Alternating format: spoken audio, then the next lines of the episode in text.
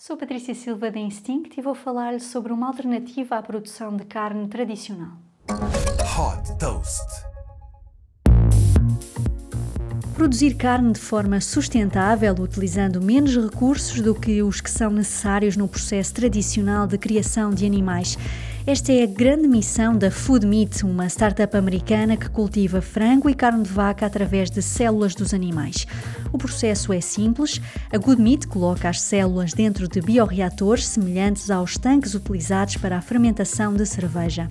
Entre 4 a 6 semanas depois, as células são recolhidas e o produto final é criado através de impressão 3D. Com um perfil nutricional idêntico ao da carne produzida de forma tradicional, esta carne tem sido servida desde 2020 em restaurantes em Singapura. Para escalar a capacidade de produção, a Good Meat está a construir novos bioreatores nos Estados Unidos, cada um deles com capacidade para 250 mil litros.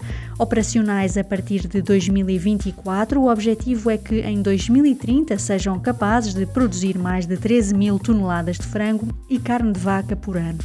A empresa assegura que este processo inovador emite menos 92% de emissões de carbono quando comparado com o processo tradicional de criação de animais. Desde foi fundada em 2016, a Good Meat já captou 267 milhões de dólares. Super Toast by Instinct.